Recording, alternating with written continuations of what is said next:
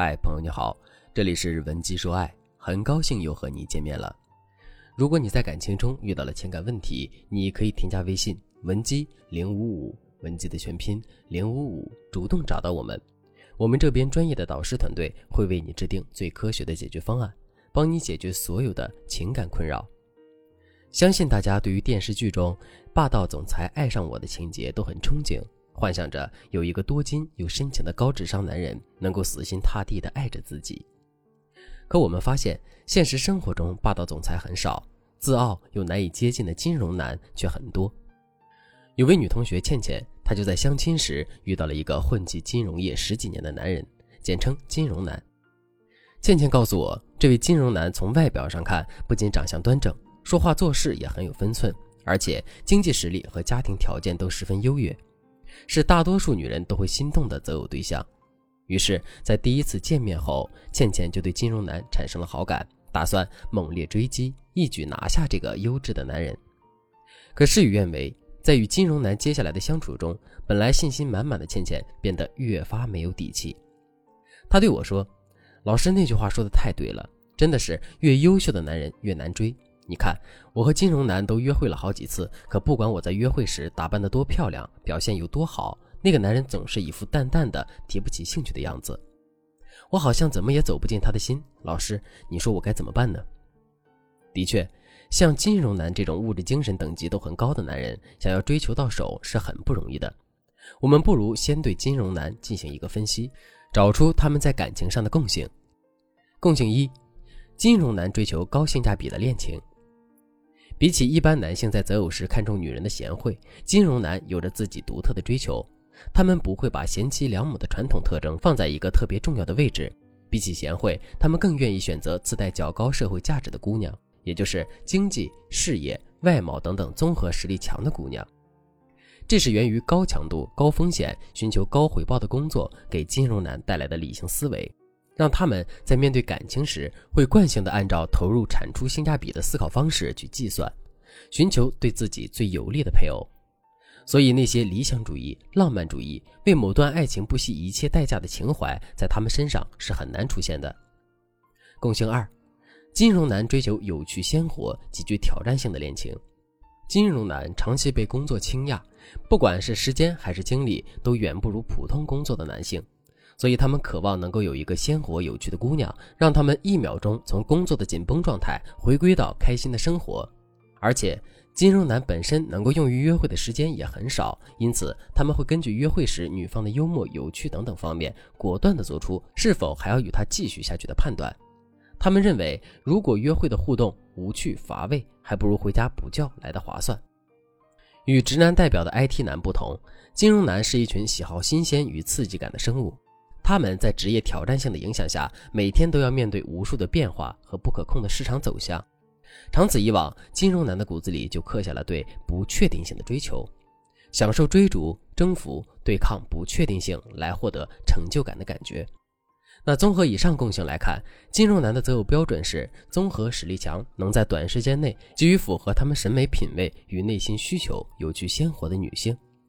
所以，那些自身不够努力、只求岁月静好、现实安稳的傻白甜姑娘，就不要试图以持久战来感化他们了。毕竟，他们秉持着下一个更好的观念，在择偶时会不断观望、多线操作。只要没有彻底认定，他们就不会轻易的为谁而动心。那该怎么从金融男的共性下手呢？我建议姑娘们保持冷静与思考，努力与他们达到同频率，并在这个基础上培养你们的神秘感。从而用神秘感不断的吸引着对方的追随。第一步，学习加模仿。一般来说，金融男的时间成本都比较高，所以在前期的相处中，我们要通过学习加模仿，散发出同类磁场，快速靠近他们，减少跟他们的沟通成本。换个通俗易懂的表达，就是你要听得懂金融男的语言。可能很多女生觉得，不懂得那些金融知识，不就可以借此请教的机会来接近他们了吗？方法是没错，但这招只能用于直男类的 IT 男，金融男恰恰相反，怕麻烦的他们是没有耐心带着一个小白玩的，他们只喜欢和同等级别的人玩。就算你完全不懂金融知识，你也需要培养自己一点就通的聪明劲儿，在短期内有可见的学习成果，只有这样才会让金融男觉得教起你来很省事，也能够得到被人需要的满足感。除此之外，他们的吃穿行习惯、爱玩的地方、喜欢的艺术等等，你最好都能够聊得上。举个例子，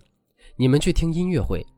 对方跟你谈起肖邦的浪漫主义，你别傻傻一副听不懂的样子。你需要通过前期的学习，顺势说出肖邦几句浪漫的几首曲子，利用这个话题，才能开启你们滔滔不绝的聊天。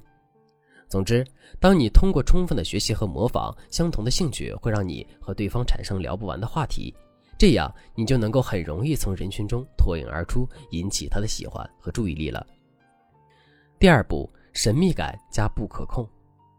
金融男通常在享乐方面是一把好手，普通的女孩他们都见过了。他们需要的是能够刺激麻木的神经、增添新乐趣的人。那此时神秘感就很重要了。在金融男眼里，神秘代表着有趣、不可控，可以激发自己征服的欲望。因此，你需要掌握一秒切换妖娆与清纯、万千风情及一身的技能。在这个阶段中，你要一个接着一个的抛出惊喜，展现自我的多面性。让他觉得和你在一起，永远都不知道下一秒会发生什么样的惊喜，令人期待而兴奋。但这步是需要很强的场面控制能力的，因为金融男一般情商比较高，擅长察言观色，甚至比你更懂得如何散发魅力。所以你一定要稳住阵脚。如果他只是一些惯用的撩妹招数，用物质和金钱来展现自己有多优秀，那你就落落大方的接受，既不热烈回应，也不冷漠对待。用态度告诉他，你这些老掉牙的套路对我来说并没有用。如果真想打动我，那就拿出你的真心来。如果对方真的花费时间，非常用心的为你准备礼物，真心的在讨好你，那你就要热烈的回应，以示鼓励，表示你看到了他们的真心实意。只有当你及时回馈，才能让他知道你想要的是什么，从而在你的引导下，一步步养成为你好、爱着你的习惯。第三步，新自我加不可复制。人不可能只有一面，金融男也是。当工作与生活纠缠不清的时候，他们内心其实是非常希望能够有个人带着他探寻新的自我，找寻更多的自己。